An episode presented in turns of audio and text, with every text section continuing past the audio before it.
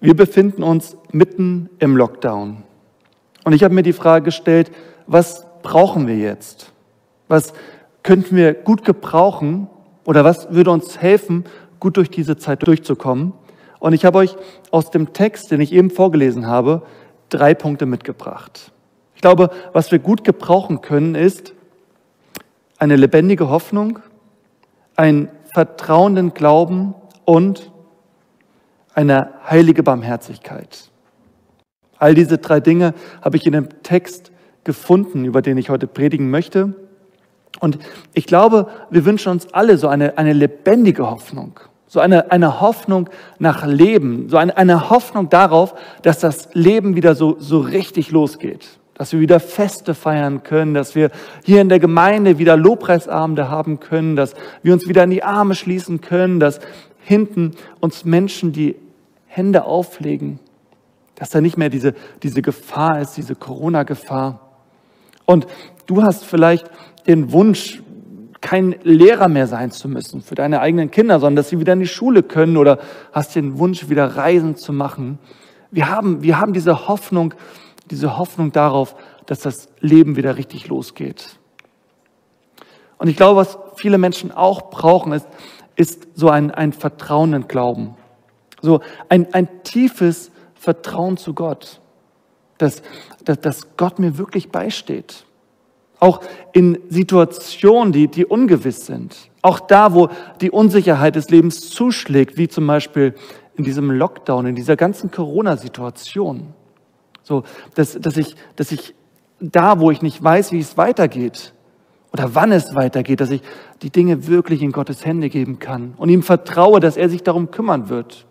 Dass, wenn, wenn, wenn meine Sorgen zu Ängsten werden, die mich nachts nicht schlafen lassen, dass ich, dass ich Gott vertrauen kann und, dadurch wieder ruhig schlafen kann. Dass ich entspannt und, und voller Vertrauen durch den Tag gehen kann. Und selbst wenn, wenn, wenn, ich, wenn ich früher Situationen in der Hand hatte und das Gefühl hatte, ich habe mein Leben unter Kontrolle und langsam entgleitet mir die Kontrolle, dass ich sagen kann, hey Gott, ich gebe dir die Kontrolle. Bei dir ist es gut aufgehoben. Und ich glaube, was wir auch brauchen, ist so eine, eine heilige Barmherzigkeit. Wenn wir all das erlebt haben, wenn, wenn Gott uns das gegeben hat, seine Barmherzigkeit, wenn er uns unter die Arme gegriffen hat, wenn er uns neuen Mut zum Leben gegeben hat, neu, neue Kraft zum Leben, neue Freude, dass wir plötzlich diesen Wunsch verspüren, ja, jetzt möchte ich das anderen geben. Jetzt möchte ich anderen unter die Arme greifen. Jetzt, jetzt, jetzt will ich anderen neue Kraft geben, neue Freude. Gott lässt mich nicht aus dem Blick. Ich, ich möchte anderen den Blick nehmen und, und auch für sie sorgen. Und ich möchte mal direkt einsteigen mit diesem, mit diesem, mit diesem ersten Punkt und, und wirklich so ein bisschen mehr in die Tiefe gehen, was es eigentlich bedeutet, diese lebendige Hoffnung. Wir haben diese Verse eben gehört und, und da, da lesen wir von dieser großen Barmherzigkeit Gottes und von dieser lebendigen Hoffnung. Von dieser Hoffnung, die wirklich begründet ist, weil, weil Gott diese Hoffnung in uns geschaffen hat. Und ganz interessant finde ich in diesem Text den Vers 6. Und da ist wieder die Rede von, von Freude, von einer ganz starken Freude. In einem Urtext, da, da kann man dieses, dieses, dieses Wort, das da steht, auch, auch mit Jubel beschreiben. Dass wir wirklich anfangen zu jubeln, dass wir uns freuen über alle Maßen. Und, und diese Freude, die steht natürlich diesem, die, diesem, diesem letzten Teil des Verses total entgegen. Da ist die, die Rede davon, dass wir viel erleiden müssen, viel erdulden müssen, dass wir betrübt sind, dass, dass, dass da Anfechtung ist, dass da Dinge sind, die uns wirklich zu schaffen machen. Und wir in dieser Corona-Zeit, ja natürlich, das Leben war mal einfacher. Es war mal leichter und es ist eine Zeit, die, die ist für, für, für manche von uns gar nicht so easy. Die, die birgt so einige Herausforderungen, die wir vorher nicht hatten. Und da ist vieles, was wir erdulden müssen, was wir gerne anders hätten. Und ich, ich finde es ganz spannend in diesem Text, dass, dass da trotzdem diese Freude ist. Ich meine, diese Freude, die könnten wir doch normalerweise erst dann haben, wenn sich die Hoffnung erfüllt hat, wenn alles besser geworden ist. Aber, aber dieser Text beschreibt es so, dass selbst in dieser Trübsal, selbst in diesem Schwierigen, dass die Freude schon da ist. Und vielleicht habt ihr schon herausgefunden, wenn ihr bei diesem Text gut zugehört habt, es geht hier gar nicht unbedingt um die Hoffnung auf alles, was wir nach dieser Corona-Zeit wieder, wieder erleben und genießen können. Es geht nicht unbedingt um das, worauf wir uns in zwei oder drei Monaten freuen oder in einem Monat, sondern es geht um, um, um diese Hoffnung auf den Himmel, auf die Ewigkeit, wo wir, wo wir uns nicht nur hier wieder in die Arme nehmen können, sondern wo wir eines Tages Jesus in die Arme nehmen können. Es geht nicht darum, auf dieser Erde wieder Feste zu feiern, sondern, sondern diese Hoffnung im Himmel, ein ewiges Fest zu feiern. Nicht nur hier auf der Erde Lobpreisabende zu feiern, sondern im Himmel Gott anzubeten, vor seinem Thron. Und vielleicht sagst du aber jetzt, ja, aber Silvanus, diese Hoffnung auf den Himmel, das hat doch gar nicht so eine große Relevanz auf mich jetzt. Ich meine, ich hoffe im Moment darauf, dass in, in einigen Wochen oder Monaten die Dinge wieder normaler sind, dass ich dann wieder das Leben genießen kann, dass es dann wieder gut weitergeht. Darauf hoffe ich eigentlich im Moment. Und so, so sind wir Menschen ja oftmals, dass wir immer sagen, ja, wenn das eingetreten ist, wenn ich das Ziel erreicht habe, wenn ich, wenn ich da das erreicht habe, dann, dann, dann bin ich glücklich. Dann, dann wird, die, wird das Leben wieder gut aussehen.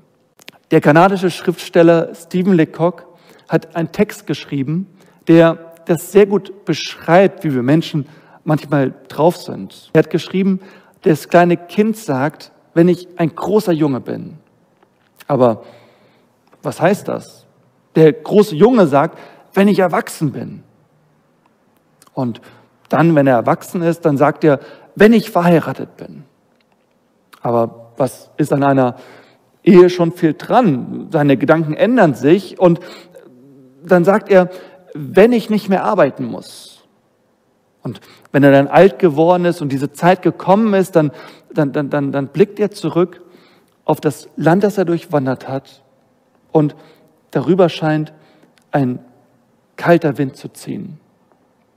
Mich machen diese Zeilen immer so ein bisschen sentimental und ein bisschen traurig, weil ich denke, so will ich eigentlich nicht leben. Ich, ich möchte nicht mein Leben verpassen. Ich möchte auch diese Zeit von Corona nicht so durchleben, dass ich sage, ja, ich warte jetzt auf irgendwas und, und diese Zeit ist es nicht wert zu leben. Sondern ich glaube, auch in dieser Zeit können wir diese Freude erleben, die durch Gott kommt die wir erleben, wenn wir uns wieder neu bewusst machen, in welcher Form er uns barmherzig ist und an welchen Stellen wir in unserem Leben seine Barmherzigkeit sehen können, wenn wir bei Gott sind und mit ihm unsere Wege gehen. Und auf der anderen Seite möchte ich auch nicht irgendwann mal als alter Mensch da sitzen und zurückblicken und sagen, ja, jetzt ist alles vorbei, sondern ich glaube, wir haben wirklich diese lebendige Hoffnung, diese Hoffnung darauf, dass das Größte, das Beste, das, das echte Leben uns noch bevorsteht. Aber ich denke, gerade diese Hoffnung auf den Himmel, die, das löst eine Freude in uns auf, weil derjenige, bei dem wir da im Himmel sein werden, der, der ist jetzt schon bei uns. Die Ewigkeit ist jetzt. Auch diese Zeit, in der wir uns jetzt gerade befinden. Auch diese Zeit des Lockdowns, auch diese Zeit, auch die kann, auch die kann gut sein, denn auch in dieser Zeit ist Gott bei uns. Aber ich glaube, was wir dazu brauchen, ist Glauben. Und auch das entdecken wir in dem Text. Da lesen wir in Vers 4 bis 5, Gott hält es im Himmel für euch bereit, für euch, die ihr glaubt. Und damit komme ich zum zweiten Punkt. Vertrauender Glaube. Vers 8. Bisher habt ihr ihn, Gott, nicht mit eigenen Augen gesehen und trotzdem liebt ihr ihn. Obwohl ihr ihn nicht seht, glaubt ihr ihn. Daher erfüllt euch schon jetzt eine tiefe Freude. Da ist schon wieder diese Freude, diese Freude, die aus dem Glauben kommt. Und es gibt da so einen, einen, einen ganz wichtigen Hinweis, den ich geben möchte. Dieses, dieses Wort Glauben in der Bibel, das ist das griechische Wort Pisteo und das kann zum einen übersetzt werden mit Glauben, aber genauso gut mit Vertrauen. Wir sagen immer, ja, ich, ich glaube an Gott, aber was wir, was, was, wir, was wir damit eigentlich sagen ist, ich vertraue Gott, egal in welchen Situationen. Und ich glaube, wenn wir ihm vertrauen, dann kann diese Freude entstehen, dieser, dieser Jubel. Doch wie funktioniert so ein Glaube, der den Schwierigkeiten trotzt und am Ende in Jubel und Freude resultiert? Ich möchte euch eine Geschichte erzählen von Jochebed. Jochebed war eine Sklavin in Ägypten vor über 3000 Jahren. Und in dieser Sklaverei, das, das, das war eine, eine harte Zeit, die von starken Beschränkungen geprägt war, die von, von starken Pflichten geprägt war. Und diese Jochebed, die wusste auch nicht, wie es weitergeht. Und vor allem, wann das Ganze mal ein Ende nimmt. Dem ganzen Volk Israel, mit dem sie in dieser Sklaverei war, dem ganzen Volk ging es so. Es war eine, eine Zeit, die wirklich schwer war, die von viel Trübsal geprägt war. Und ich habe diese Geschichte rausgesucht, weil ich mir gedacht habe, so ein bisschen so ist auch unsere Zeit, in der wir leben. Letztens hat eine Person gesagt, als wir so über diesen zweiten Punkt der Gemeindevision gesprochen haben, dieses Freiheit erleben, hat eine Person gesagt, ja, aber was machen wir denn jetzt? Die Menschen erleben im Moment keine Freiheit. Auch wir haben mit Beschränkungen zu leben, auch, auch, auch wir haben gewisse, gewisse Dinge, die wir nicht tun dürfen und Dinge, die wir tun müssen. Und auch wir wissen nicht genau, wie es weitergeht und vor allem, wann es weitergeht. Das Ganze würde es ja einfacher machen, wenn wir wissen, wann das Ganze vorbei ist. Und eine Sache, die wir aber natürlich noch machen dürfen und die auch ein paar der jungen Paare in unserer Gemeinde gemacht haben, ist Kinder kriegen. Ähm, in den ersten Tagen dieses Jahres ist auch wieder ein, ein, ein neues Kind auf die Welt gekommen, auch in unserer Gemeinde. Und aber, aber selbst das war sehr schwierig für diese Jochebed und für, für, für, für das ganze Volk Israel während dieser Sklaverei in Ägypten. Heutzutage geht es den Menschen so, wenn eine, wenn eine Frau schwanger ist, dann, dann ist sie in den ersten zwölf Wochen so ein bisschen unsicher. Da sagt man immer so, ja, da ist die, die Schwangerschaft so ein bisschen in Gefahr. Und dann erzählt man es den anderen Menschen, wenn man dann im vierten Monat ist. Dann kann man es öffentlich machen, dass man schwanger ist. Bei Jochebed war es noch ein bisschen komplizierter. Damals konnte man noch nicht in den Bauch einer Frau hineinschauen und gucken, ob es ein Junge oder ein Mädchen wird. Und der, der, Pharao, der zu der Zeit in Ägypten an der Macht war, der, der hat ein, ein, ein Gesetz erlassen, dass, dass alle männlichen israelitischen Nachkommen dieser Sklaven, dass sie kein Recht haben zu leben. Und ihr, könnt euch gar nicht vorstellen, in was für einer Sorge diese Jochebed gelebt hat. Denn sie war schwanger. Und ihr Bauch wurde immer größer, immer dicker. Und sie, sie war sich nicht sicher, ob da ein Mädchen drin ist oder ein Junge. Und sie konnte wahrscheinlich auch nachts nicht schlafen, weil sie, weil sie von diesen Ängsten bedroht war. Und dann, als, als, als sie dieses Kind schließlich zur Welt gebracht hat, da sah sie es, es, es war ein Junge. Sie hat diesem Sohn auch noch einen Namen gegeben. Sie hat ihn Mose genannt. Und, und in, in, in den Wochen darauf hat sie ihn versteckt gehalten. Aber wie das so ist mit, mit, mit Kleinen, mit Babys, die werden mit der Zeit größer. Mit der Zeit beginnen sie auch sich zu bewegen, bleiben nicht mehr an dem Ort, wo man sie hingelegt hat. Und, und sie werden natürlich auch lauter. Und so langsam wurde es für Jochebed wirklich bedrohlich. Und sie machte sich wirklich Sorgen. Natürlich liebte sie ihr Kind, wie, wie eine Mutter nun mal ihr Kind liebt. Doch diese Gefahr wurde zu groß. Und dann tat sie etwas, wo, wo sie sozusagen vor der Option stand. Entweder, entweder sie entweder sie macht genauso weiter und wartet darauf, wie, wie die Katastrophe ihren, ihren Lauf nimmt, oder, oder sie gibt die Kontrolle ab. Gott, diese Situation habe ich eh nicht in der Hand, deswegen möchte ich dir meinen Sohn in die Hand geben. Und genau das tat sie. Sie bastelte einen, einen kleinen Schilfkorb, legte den Mose da rein, legte den Schilfkorb auf den Nil und ließ ihn einfach davon schwimmen. Wir heutzutage würden sagen, das ist ja völlig unverantwortlich, den Sohn einfach so aufs Wasser zu setzen.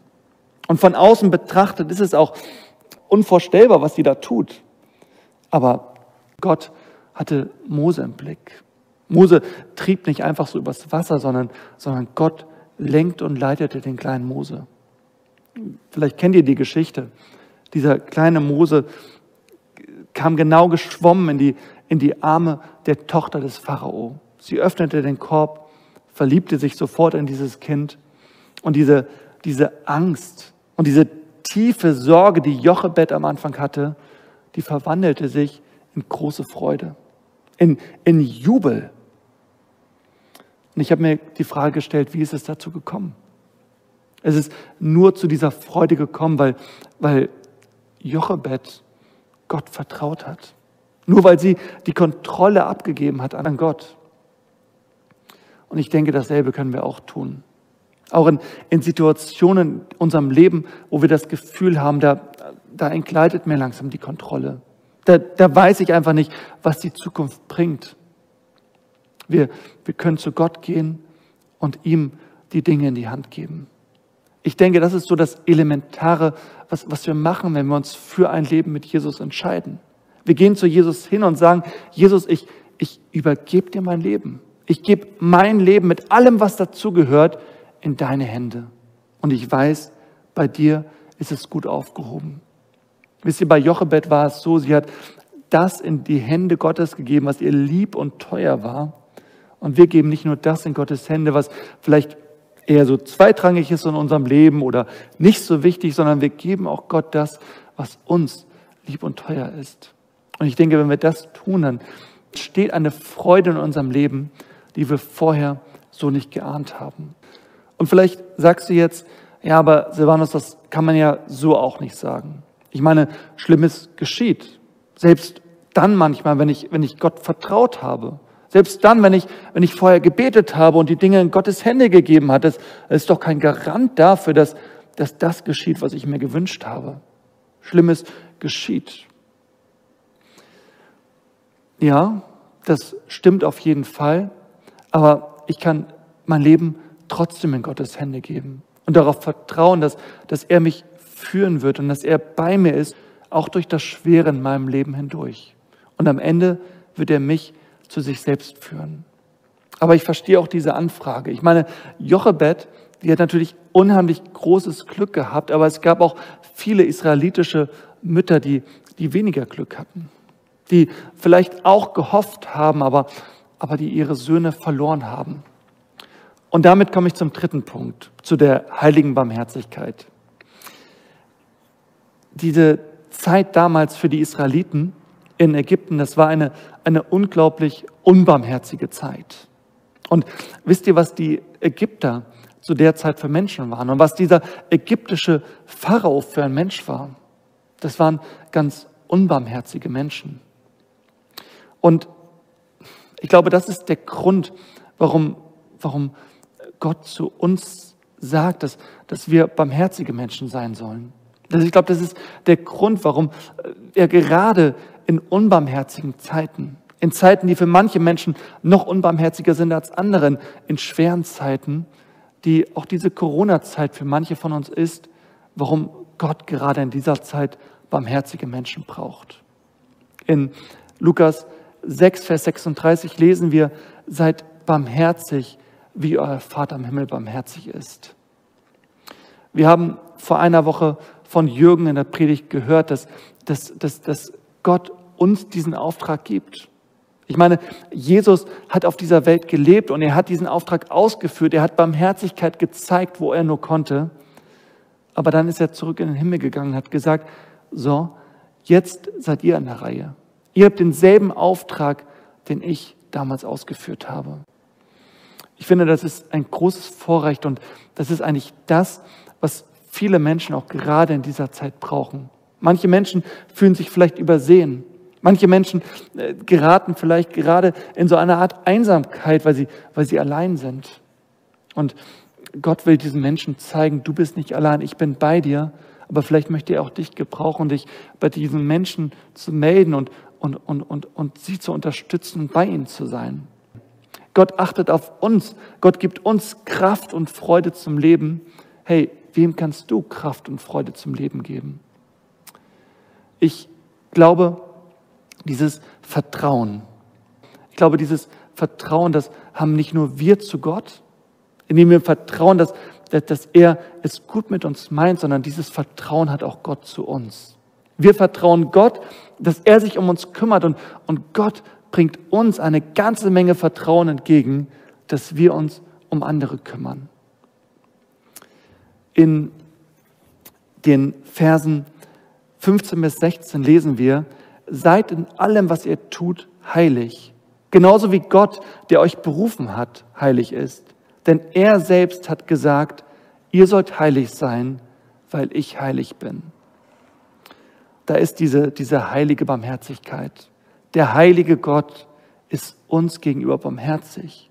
Und wenn, wenn, wir, wenn wir aufspringen auf diesen Zug, wenn wir sagen, ja, diese, diese Barmherzigkeit, diese heilige Barmherzigkeit, die Gott zeigt, die von ihm ausgeht, die möchten wir nachmachen, die wollen wir auf uns abfärben lassen und die wollen wir auch Annahmen geben. Ich glaube, dann ist die Barmherzigkeit, die wir zeigen, eine, eine heilige Barmherzigkeit. Gott vertraut uns das an. Gott, Gott, Gott, Gott, Gott traut uns das zu. Ich finde das ganz stark. George MacDonald hat einmal gesagt, Vertrauen zu genießen ist ein größeres Kompliment, als geliebt zu werden.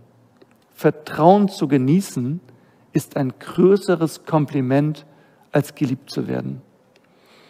Gott macht uns dieses Kompliment. Er, er vertraut uns diesen großen Auftrag an. Er vertraut uns andere Menschen an. Er vertraut uns an, dass, dass, dass, dass auch wir heilig sind, wie er heilig ist. Dass auch wir barmherzig sind, wie er barmherzig ist. Und ich weiß gar nicht, ob ich das gut finden soll oder ob mir das eher so ein bisschen zu schaffen machen soll, dass, dass Gott mir so viel zutraut. Wisst ihr, auf der einen Seite denke ich, Mensch, das ist ein, ein riesen den Gott mir da gibt. Aber auf der anderen Seite merke ich doch immer wieder, dass ich das nicht schaffe. Und wenn ich mein eigenes Leben so betrachte, vor allem dann, wenn ich gestresst bin oder wenn ich müde bin oder Hunger habe, ja, dann handle ich manchmal eher unheilig.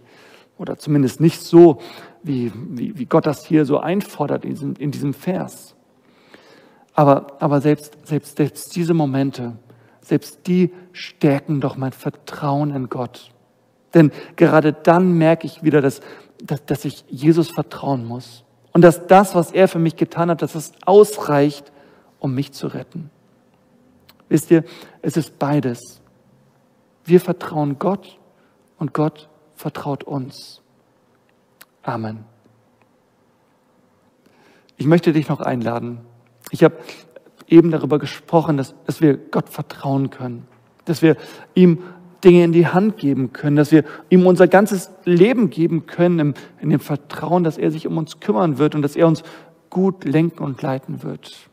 Und falls du diese Entscheidung noch nicht getroffen hast für Jesus Christus, dann lade ich dich ein, das zu tun. Mit Jesus ins Gespräch zu gehen und zu sagen, Jesus, ich möchte dir mein Leben anvertrauen. Wenn du das tun möchtest, dann darfst du mich auch gerne anrufen oder den Jürgen oder einen christlichen Freund oder Bekannten und gemeinsam ein Übergabegebet sprechen, wo du das nochmal bewusst mit jemandem zusammen, mit einem Zeugen zusammen vor Gott tust und, und dein Leben wirklich in die Hände Jesu gibst.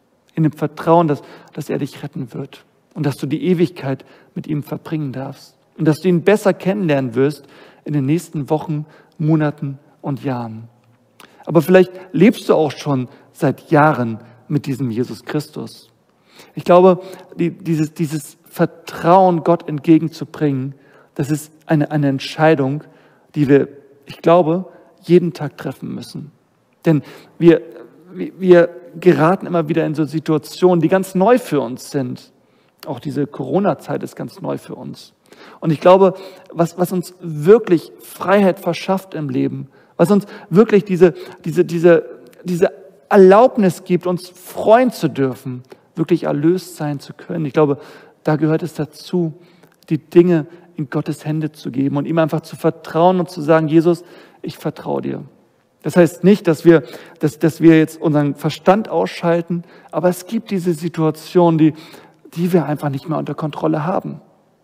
Und ich glaube, da können wir entweder einfach so weitermachen und sagen, okay, mal gucken, was passiert, oder wir können Gott mit hineinnehmen und sagen, hey Gott, ich gebe diese Dinge ganz bewusst in deine Hände, um wieder beruhigt schlafen zu können und um, um, um deinen Frieden wieder in meinem Leben spüren zu können. Deine Freude und dahin hindurchgetragen werden. Und ich möchte dir jetzt noch den Segen Gottes für die nächste Woche zusprechen.